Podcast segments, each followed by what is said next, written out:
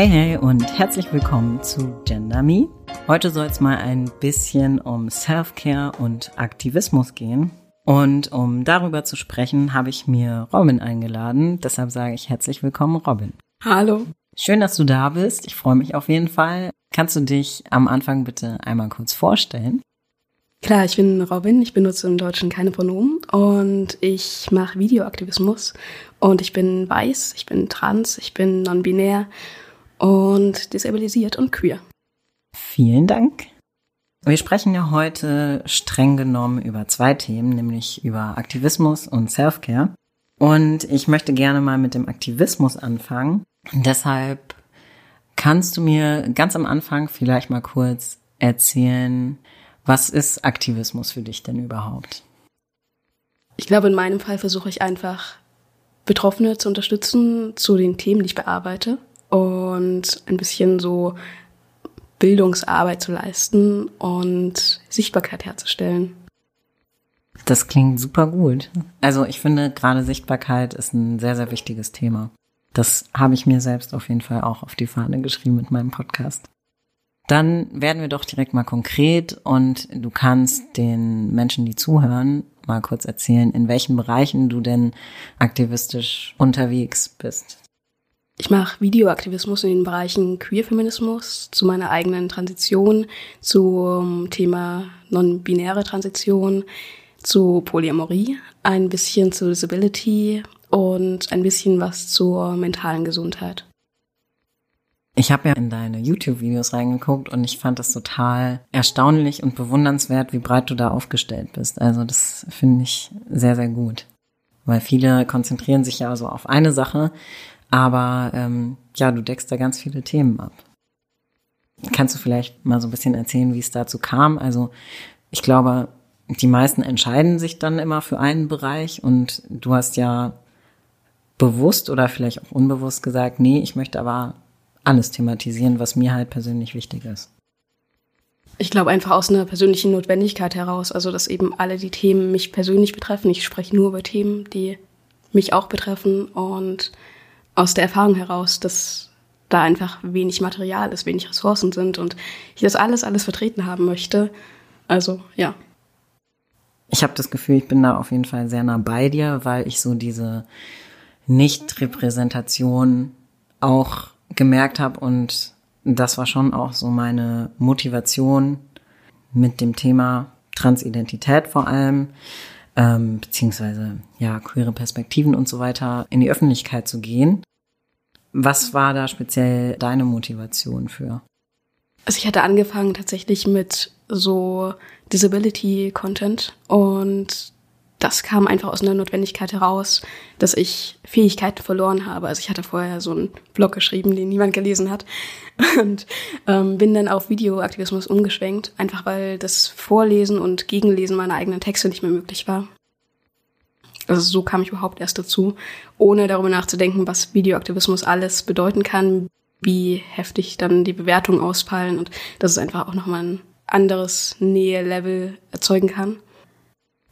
Und ich glaube, so ging es mir mit fast allen Themen, die ich jetzt behandle. Also, wie gesagt, erstmal einfach aus einer betroffenen Perspektive heraus, dass ich eben über mentale Gesundheit reden möchte, weil ich betroffen bin und mir da die Erzählungen fehlen oder die Erzählungen, die es gibt, die Narrative, einfach überhaupt nicht zusagen, nicht dementsprechend, was ich erlebe. Und jetzt gerade mache ich relativ viel über nicht-binäre Identitäten und Transition und auch das wieder einfach aus einem Mangel an Ressourcen heraus und dass ich es eben total wichtig finde, das zur Verfügung zu stellen. Das denke ich auch, dass es sehr, sehr wichtig ist. Hast du eine, weil du halt so breit aufgestellt bist, vielleicht irgendeine besondere Botschaft, die du nach außen tragen möchtest? Ich glaube einfach die Erkenntnis für mich, dass alle Kämpfe miteinander verflochten sind. Also ich das nicht trennen kann, sondern sich Kämpfe eben auch überschneiden und ich das gerne selbst irgendwo sehen würde. Das finde ich super gut, was du sagst, weil ich habe manchmal so ein bisschen das Gefühl, dass in den Medien, dass es oft so eine Konzentration auf eine Sache gibt, wenn Menschen eben mit irgendwas in die Öffentlichkeit gehen oder Dinge veröffentlichen, sagen wir es mal so. Und ich kenne das zumindest von mir persönlich aus dem künstlerischen Bereich. Also ich mache, ja, eigentlich der Podcast ist ja auch was Kreatives. Fangen wir mal damit an. Dann ähm, mache ich ganz gerne Malerei. Ich schreibe gerne. Ein krass großer Schwerpunkt von mir ist die Fotografie. Und Film mache ich auch noch gerne. Also das sind echt viele Sachen und ich hatte das ganz, ganz lange, dass ich mir so den Druck gemacht habe, so, okay, ich muss mich jetzt auf eine Sache konzentrieren, weil ähm, ich immer dachte, das wird so von mir verlangt oder das ist so das Rezept, ähm, um dann vielleicht in einem Bereich so ein bisschen ähm, voranzukommen, was natürlich auch so die, mh, mm, die Rückmeldung vielleicht auch angeht. Also hast du da auch manchmal so diesen Struggle? Auf jeden Fall. Ähm, also ich merke eben die ganzen Verwobenheiten und dass ich nicht ein Thema einfach so besprechen kann. Und ich merke, wie ich meinen YouTube-Algorithmus total zerstöre dadurch, dadurch, dass ich eben ganz verschiedene Themen anschneide. Und ich habe aber sehr, sehr schnell gelernt, dass mir das ziemlich egal ist. Oder dass die Themen mir einfach so wichtig sind, dass es mir relativ wumpe ist, ob Leute da gerade noch mitziehen oder nicht ich glaube, am Ende erreicht es halt die richtigen. Ich finde das eine sehr, sehr gute Einstellung, weil du damit dir selbst ja auch einfach treu bleibst. Und ehrlich gesagt ist es ja auch zutiefst menschlich, dass ähm, alle Dinge irgendwie miteinander verflochten sind und dass Dinge komplex sind. Ja. Ich habe gerade eine Erfahrung gemacht, dass mir häufig vorgeworfen wurde, dass mein Kanal früher vor allem über meine Disability gesprochen hat und damals vor allem über Krebs und dass ich jetzt so anderen Content machen würde. Und das stimmt insofern, als dass ich eben das Themenfeld öffne, geöffnet habe in dem Moment, in dem ich eben über die Themen sprechen konnte, die mich tatsächlich ausmachen, neben so einer Krankheit.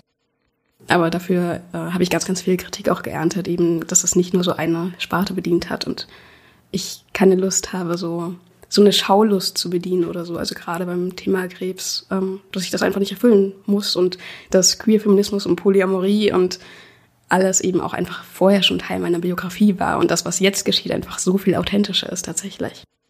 Ich finde, Authentizität ist auch ein total wichtiges Stichwort. Also manchmal habe ich, also zum Beispiel in der vierten Folge, wo ich dann darüber gesprochen habe, wie es war, als ich einen Monat ja meiner Hormontherapie hinter mir hatte, da habe ich schon gemerkt, so dass ich so dachte, hm, vielleicht erwarten die Menschen von mir, dass ich jetzt erzähle, was sich alles verändert hat. Und in Wahrheit hatte sich aber äh, kaum was verändert. Und da habe ich dann auch so gedacht, hm, ja, ist es jetzt blöd, wenn ich das so erzähle, wie es war. Und dann habe ich mich aber bewusst dafür entschieden, weil ich einfach für mich gemerkt habe, äh, wenn ich jetzt irgendwie anfange, fiktive Geschichten zu erzählen, dann ähm, also dann wäre das für mich so die Schlussfolgerung und okay, dann lasse ich es gleich, weil also das ist halt ja überhaupt nicht das, was ich machen will. Also dann könnte ich direkt irgendwie fiktive Geschichten erzählen und das auch bewusst machen. Aber das wird ja dann in eine komplett andere Richtung gehen und das würde auch an dem vorbeigehen, was eigentlich mein Ziel ist. Ja. Und es ist halt einfach auch so wichtig, einfach ganz verschiedene Perspektiven kennenzulernen und eben auch nicht nur dieses eine Transitionsnarrativ bedienen zu müssen. Ähm, also ich bin gerade im fast sechsten Monat auf Testo und merke eben der niedrigen Dosis und merke eben verhältnismäßig wenige Änderungen. Und ich glaube, es ist aber einfach wichtig, auch diese Stimme zu zeigen, eben auch für andere Leute, die eben in einer ähnlichen Situation sind und ähnlich straucheln damit. Wenn wir auch ähm, von der Hormontherapie sprechen, finde ich es auch überhaupt ganz, ganz wichtig, das zu erwähnen. Also dass es diese Möglichkeit gibt, also dass es überhaupt die Möglichkeit gibt, wissen vielleicht viele Menschen auch nicht, weißt du? Auf Teste zu gehen und auf eine niedrige Dosis oder alles niedrige das. Dosis. Ja, genau. Und auch eben Pausen machen zu können, sich das einzugestehen in Absprache mit einer Endokrinologin oder eben auch die Chance zu haben zu sagen, ich bin trans und gehe eben nicht auf eine Hormontherapie. Ja, genau, also diese vielen, vielen Möglichkeiten und Wege ich weiß halt noch wie das bei mir war ganz am Anfang, da dachte ich halt auch so, okay, es gibt Weg X und irgendwie viel ähm, daran vorbei oder viel dazwischen oder was auch immer gibt es nicht. Und ich habe zwischendurch dann auch mal gedacht, okay, wie ist es? Gehe ich, ähm, mache ich vielleicht dann auch eine Pause, was die Hormontherapie angeht und so. Aktuell sehe ich diesen Weg nicht für mich, weil ich mich halt sehr, sehr wohl fühle. Aber dass ich diese Möglichkeit überhaupt mitdenken konnte, hängt einfach auch mit der Sichtbarkeit von anderen Menschen zusammen, die irgendwann mal darüber gesprochen haben. Kann ich total nachvollziehen, ja. Also geht mir ganz ähnlich. So, jetzt möchte ich mal vom Aktivismus ein bisschen mehr in den Self-Care-Bereich gehen. Wir haben ja im Vorgespräch schon ein bisschen drüber gesprochen. Vielleicht kannst du den ZuhörerInnen noch mal so ein bisschen erzählen. Was machst du so für dich konkret? Vielleicht kannst du mal so ein paar Beispiele nennen. Ich bin ja tatsächlich ganz schön schlecht darin. Also ich habe zum Beispiel nicht eben diese typische Routine, die manche Leute so haben. Ähm nee, überhaupt nicht. Ähm, was ich gerade anfange, ist ähm, so Körperarbeit zu beginnen in einem ganz weiten Spektrum, also von Tanzen über Yoga und Meditation auf einer Ebene, die sich nicht mit Leistungsdruck oder sowas beschäftigt. Das finde ich ganz wichtig. Und sonst versuche ich Sachen sehr, sehr viel über das Schreiben zu verarbeiten. Ähm, aber ich strauchle einfach damit. Also ich habe eben nicht diese Routine und ich mache immer dann Aktivismus, wenn ich es gerade irgendwie kann. Ähm, manchmal auch so ein bisschen überstürzt und merke dann, okay, ich muss mich davon erstmal wieder erholen. Und wenn diese Erholungsphase vorbei ist, dann kann ich wieder anfangen. Und sonst ist es, glaube ich, einfach eine Verknüpfung mit anderen Leuten, also mit anderen in Kontakt zu treten und einen Austausch zu haben. Ich finde sowas immer ganz, ganz schwierig. So dieses, apropos YouTube, es gibt ja so gefühlt, weiß ich nicht, wie viele Videos ähm, mit, ja, das ist meine Morgenroutine mhm. und ähm, oder auch Selfcare-Routine und so. Und ich finde, manchmal wird einem auch durch soziale Medien so suggeriert, so dass du das haben musst. Mhm. Und dann ist der Punkt erreicht, an dem für mich, du hast es eben schon so ein bisschen angesprochen, fast schon wieder so dieser, dieser Druck reinkommt, weil ich dann denke, okay, ich muss das jetzt tun, ich muss das jetzt quasi leisten. Und das mhm. finde ich, also das ist ja dann eigentlich schon wieder kontraproduktiv. Wie siehst du das? Ich glaube, ich sehe einfach mehrere Probleme darin. Also zum einen, dass Leistungsfähigkeit einfach nicht für jede Person die gleiche ist. Das heißt, einen Anspruch zu haben an eine Routine, die zehn Punkte umfasst, funktioniert nicht für alle Leute und funktioniert für mich auf jeden Fall nicht. Ähm, ich kann halt irgendwie froh sein, wenn ich meine fünf Minuten meditieren konnte, so und das geht auch nicht jeden Tag. Und zum anderen habe ich ein ganz, ganz großes Problem damit, wenn Self-Care so individualisiert wird. Also wenn es erstmal vorausgesetzt wird, wenn so ein Leistungsdruck geschieht, wenn Community und Community Care Arbeit ausgeklammert wird ähm, und vor allem wenn einfach gesellschaftliche Umstände ausgeklammert werden und dass eben auch Dinge, die vielleicht also überhaupt nicht Self-Care sind, ähm, einfach auch eine Coping-Strategie sein können, um mit Dingen umzugehen. Ich würde auch sagen, dass es schon gut sein kann, sich davon zu befreien, also von diesem Anspruch, alles perfekt machen zu müssen. Mhm. Also so dieses, ja, ich muss jetzt jeden Tag das und das machen. Und das würde ich persönlich auch nicht hinkriegen. Also ich finde es mehr Self-Care, wenn ich sage, okay, ich höre auf mich selbst und ich bleibe jetzt den Tag zu Hause und äh, keine Ahnung, gucke nur Serien und Filme, als dass ich mich zu irgendeiner Routine zwinge, die mir an dem Tag halt einfach nicht gut tut und ähm, wodurch ich dann echt über meine Grenzen gehen würde. Ähm, wir haben eben schon so ein bisschen darüber geredet, mh, mm, wie das ist mit der Veröffentlichung. Ich finde gerade, wenn ähm, Personen Dinge in die Öffentlichkeit tragen, die sehr persönlich sind, und das sind sie in deinem Fall ja auch, ähm, dann ist es ja schon auch eine Frage, die ich mir stelle, wie bereitest du dich denn auf diese Veröffentlichung vor? Gute Frage. ich glaube, das ist ein Punkt, den ich mehr ins Auge fassen sollte. Ich glaube, ich bin da gerade ein bisschen zu leichtsinnig. Also ich kann das anderen Leuten irgendwie raten, aber ich glaube, ich gehe da selbst sehr über meine eigenen Bedürfnisse drüber. Klassische Aktivistinnenkrankheit. Ähm, ich, ich glaube, ich mache einfach immer dann Aktivismus, wenn es eben gerade geht und versuche mich dann wieder ja, aufzurappeln. Ich weiß nicht, wie das langfristig funktioniert und auch irgendwie wie eine Burnout-Prävention dann aussehen kann. Ich habe jetzt gerade die Entscheidung treffen müssen, dass ich sämtliche Kommentare sperre. Einfach für meine eigene mentale Gesundheit und eben auch, weil ich über meine eigene Transition spreche und da gerade wirklich überhaupt gar nicht irgendwelche Meinungen von außen und schon gar nicht von Nicht-Betroffenen hören kann. Ich habe die heftigsten, schärfsten Diskussionen darüber mit meiner Begleittherapeutin geführt, wie sinnvoll es gerade ist, ähm, mitten in der Transition Videos darüber zu machen. Und sie hat einen sehr großen BeschützerInnen-Instinkt. Und ich will das einfach trotzdem machen. Also muss ich schon irgendwie auf mich achten, aber ich kann mich nicht so richtig darauf vorbereiten gerade. Ja, das ist halt super schwierig, ne? Also, mh, wenn aus Kritik dann eigentlich schon Hass wird, ja ähm, ich glaube, da müssen wir nicht drüber reden, dass das halt echt eine Grenze überschreitet. Also ähm, wenn du magst, kannst du da auch drüber sprechen, was da deine Erfahrungen sind und vielleicht auch, warum es zu diesem Punkt kam, dass du gesagt hast, nee, also die Kommentarfunktion ähm, muss ich jetzt sperren. Ich glaube, das war ein Prozess über so anderthalb Jahre, vielleicht ein bisschen mehr in dem ich einfach die ganze Zeit gestrauchelt habe. Ähm, auch wie persönlich ich tatsächlich bleiben kann für meine mentale Gesundheit, weil ihm einfach viel Hass kam. Also nicht nur Kritik, sondern oder Feedback einfach, das ist ja vollkommen okay, sondern einfach wirklich Hass und Gewaltandrohung und alles Mögliche. Und ich einfach gemerkt habe, ich bin gerade auf der allerersten Stufe rein in einen Politik-Burnout. Und das muss ich gerade irgendwie verhindern.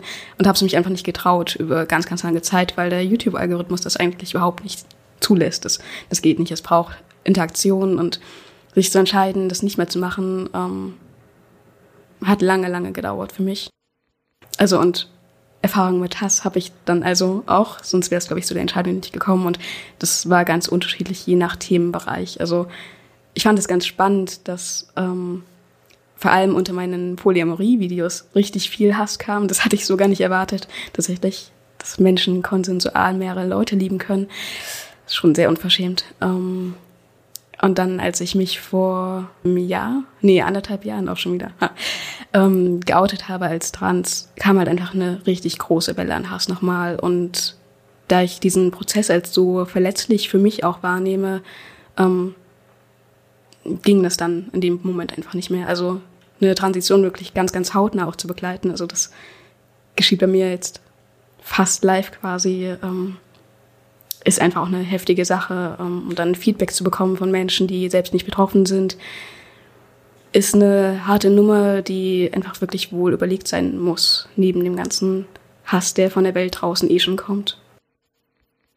Und dann finde ich es echt richtig gut von dir, dass du irgendwann gesagt hast, so, ich ziehe jetzt da eine Grenze. Ähm, ich habe noch eine Frage, ähm, weil ich mir nicht sicher bin, ob ich das richtig verstanden habe, ist es so, dass es die Kommentare auch braucht, damit Menschen auf deine Videos aufmerksam werden. Kannst du das nochmal erklären, ähm, was da jetzt rein inhaltlich auf der Ebene von YouTube für dich so das war, was dich vielleicht sogar auch bisschen davon abgehalten hat?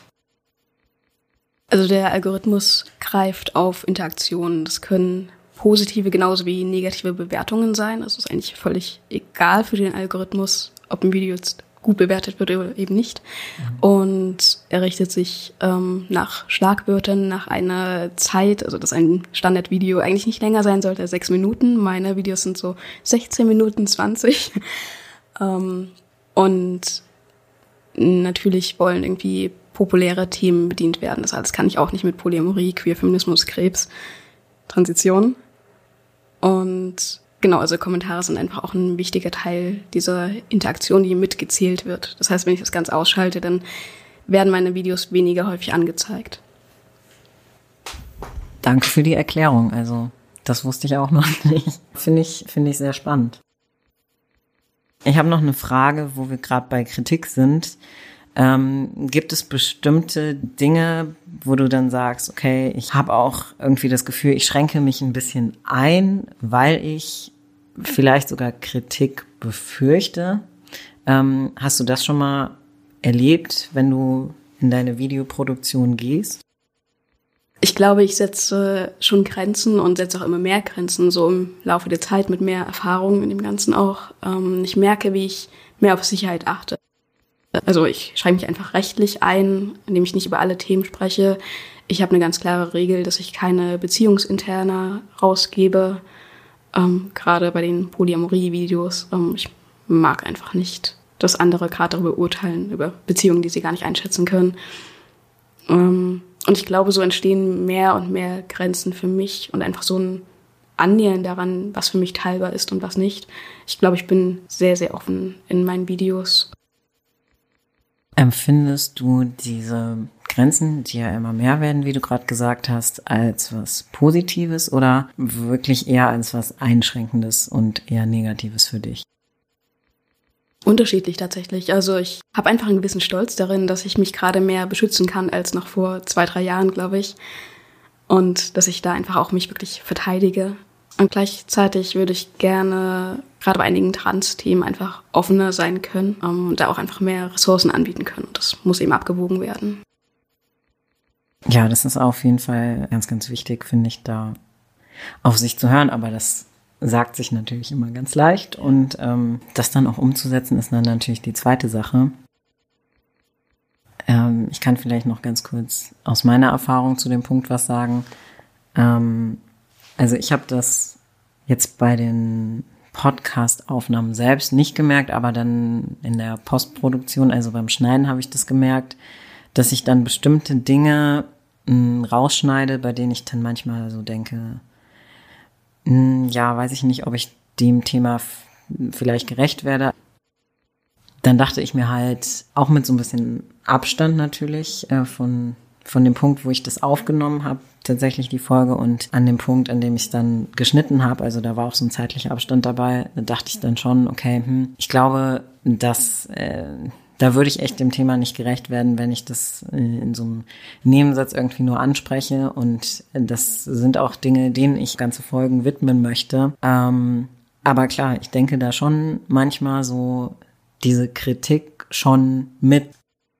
Ganz krass ist es auch bei geschlechtsneutraler Sprache. Also ich habe zum Beispiel auch echt das Problem in Anführungszeichen, dass ich die Folgen also diese Einzelfolgen habe ich ja schon vor einiger Zeit aufgenommen. Und seitdem ist auch von meiner Entwicklung her, wie ich mich mit dem Thema auseinandergesetzt habe, ist ja auch noch mal echt viel passiert. Und gerade im Bereich, wie setze ich geschlechtsneutrale Sprache ein, ist einfach viel passiert. Und dann merke ich dann, dass ich da in den Folgen zum Teil irgendwie mich anders ausdrücke, als ich das heutzutage bevorzugt mache.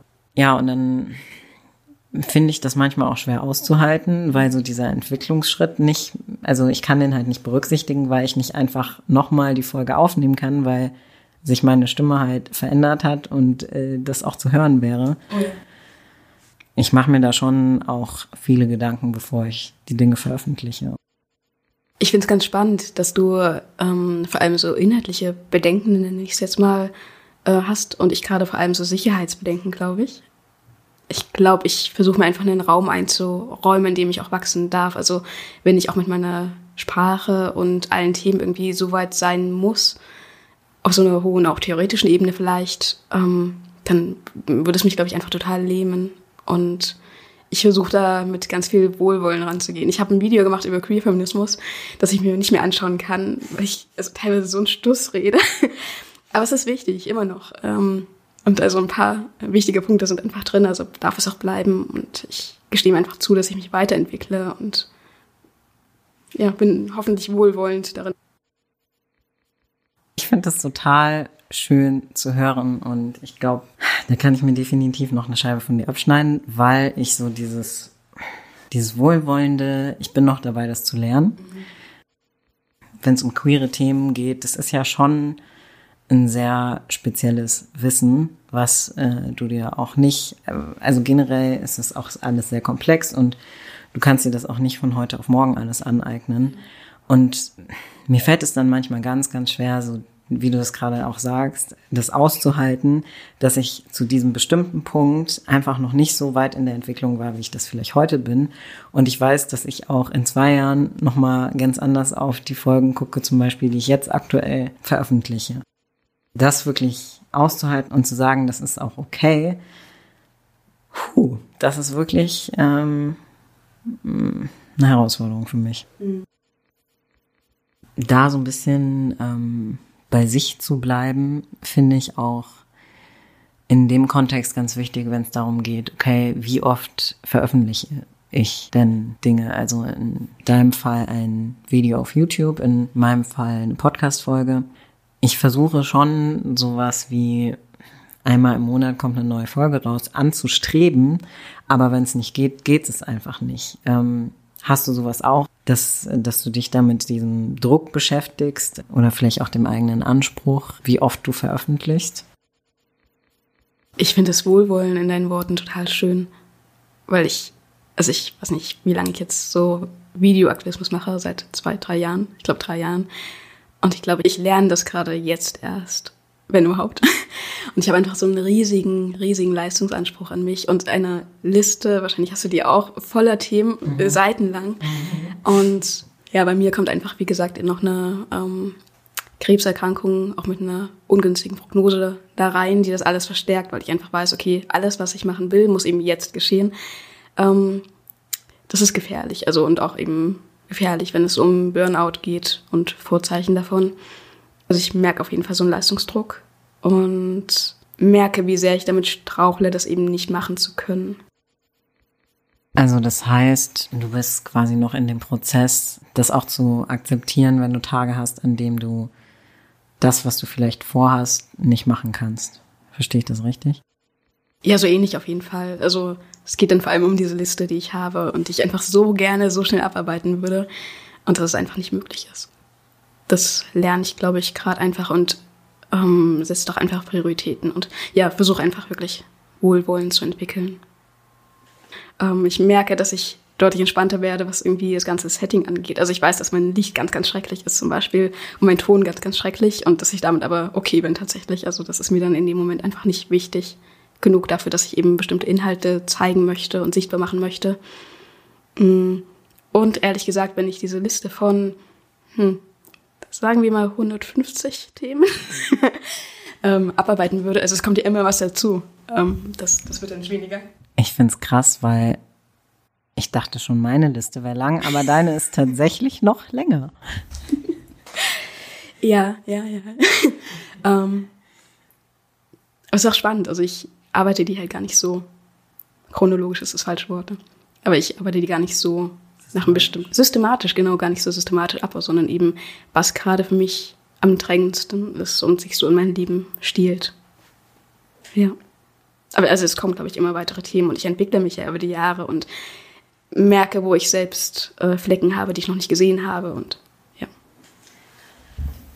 Ich würde auch fast mal behaupten, dass diese Liste sowieso nicht endet, weil du ja auch gerade diese Entwicklung ansprichst und ähm, durch diese Entwicklung kommen ja, wie du sagst, einfach immer neue Themen und ähm, aber vielleicht fallen andere Themen auch wieder runter, ja. weil du sagst, naja, das war jetzt vielleicht mal vor anderthalb Jahren wichtig, aber eigentlich ist es aus der heutigen Perspektive fast schon selbstverständlich und ähm, ja, einfach nicht so, dass du das jetzt unbedingt ansprechen musst. Und auch was diesen Leistungsdruck betrifft, finde ich es einfach auch wichtig zu verstehen, dass wir gerade als Transpersonen einfach schon ein sehr, sehr politisches Leben führen und einfach zu zeigen, dass es uns gibt, ist total wichtig und also hilft total vielen Menschen und es berührt mich gerade, wow. um, ähm, aber ist halt einfach eine total wichtige Aufgabe schon. Definitiv. Also allein das, auch wenn du überlegst, wenn du ein queeres Paar in der Stadt siehst, das Händchen hält, ist das ja schon politisch. Ja. Also ja, da kommen wir vielleicht zum nächsten Punkt. Es braucht, ich weiß nicht, also du siehst das wahrscheinlich ähnlich, so wie ich das bisher rausgehört habe, aber es braucht vielleicht gar nicht immer so die große Geste sozusagen. Ja, ich glaube auch, dass es einfach ganz verschiedene Formen gibt, auch von Aktivismus. Also von einer Petition, die du unterschreibst, über Hochrisikoaktivismus ist ja sehr, sehr viel Platz dazwischen. und das einfach auch anzupassen an das, was dir erreichbar scheint und machbar. Das ist, glaube ich, ganz wichtig. Und das auch nicht irgendwie gegeneinander aufzuwiegen. Also es gibt ja immer so dieses Klischee, dass Online-Aktivismus ähm, irgendwie so, so einfach wäre oder so, wenn du dir dann Hasskommentare ansiehst und die alleine bearbeiten musst und ganz viel von dieser Arbeit auch einfach unsichtbar gemacht wird, dann ja, würde ich das gar nicht so gegeneinander ausspielen, sondern eben das, was Menschen auf Grundlage ihrer Fähigkeiten können und sich zutrauen und machen wollen und dass wir uns auch wieder zurückziehen können daraus oder andere Formen finden. Also auch wenn ich merke, ich muss die Kommentare gerade sperren, vielleicht ist in zwei Jahren Videoaktivismus für mich gar nicht mehr möglich, aber dann gibt es andere Sachen, die weitergehen können. Und ich glaube, es gibt ganz viel Hoffnung und Nährboden für einen Aktivismus, der auch wirklich nachhaltig funktionieren kann. Ich glaube auch nicht, dass es irgendwie der richtige Weg ist, ähm, verschiedene Arten von Aktivismus zu vergleichen. Wenn jeder Mensch das auf die Art und Weise macht, wie es halt zu diesen Menschen passt, dann ist ja schon mal mega viel gewonnen. Und ich weiß zum Beispiel ganz genau, dass ich nicht die Person bin, die jetzt irgendwie äh, jede Woche auf ganz viele Demos gehen kann, weil mich das einfach viel zu sehr anstrengen würde. Und ähm, wenn ich so auf diese Art und Weise mit dem Podcast zum Beispiel was bewegen kann, dann ähm, weiß ich, dass das auf mich persönlich zugeschnitten ist und dann weiß ich auch, dass ich das langfristig machen kann. Also mhm. das ist ja auch vielleicht so eine Sache, die ganz wichtig ist anzusprechen, weil wenn du aktivistisch was machen möchtest, wenn du so arbeiten möchtest, dann die richtige Form für sich zu finden, ist, glaube ich, total essentiell. Also gerade für den Anfang. Ja, auf jeden Fall. Und da eben, wenn es irgendwie möglich ist, auch eine Flexibilität zu behalten, ähm, dass ich mich eben nicht ausbrenne in zwei Jahren Aktivismus und dann von der Bildschirmfläche verschwinde, sondern dass es dann einfach ganz verschiedene Formen gibt, die ich immer noch machen kann. Ich finde es auch wichtig, um einfach verschiedene Lebensphasen mit zu berücksichtigen. Also sei es irgendwie Alter oder Elternschaft oder einfach, ja, Änderungen, die geschehen in jedem Leben und die einen Raum ermöglichen, in dem sich Aktivismus auch wandeln kann, ohne dass wir eben zwingend aufhören müssen. Idealerweise. Ja, definitiv. Also ich meine, viele, viele Menschen, die aktivistisch arbeiten, machen das ja ehrenamtlich zum Beispiel. Und dabei ist eben ganz wichtig zu sagen, naja, wenn sich zum Beispiel beruflich irgendwelche Dinge ändern, ähm, dann kann es auch sein, dass die aktivistische Arbeit vielleicht auch mal ähm, für ein Jahr oder zwei auf Eis liegt. Und das dann auch anzuerkennen, finde ich eben ganz, ganz wichtig.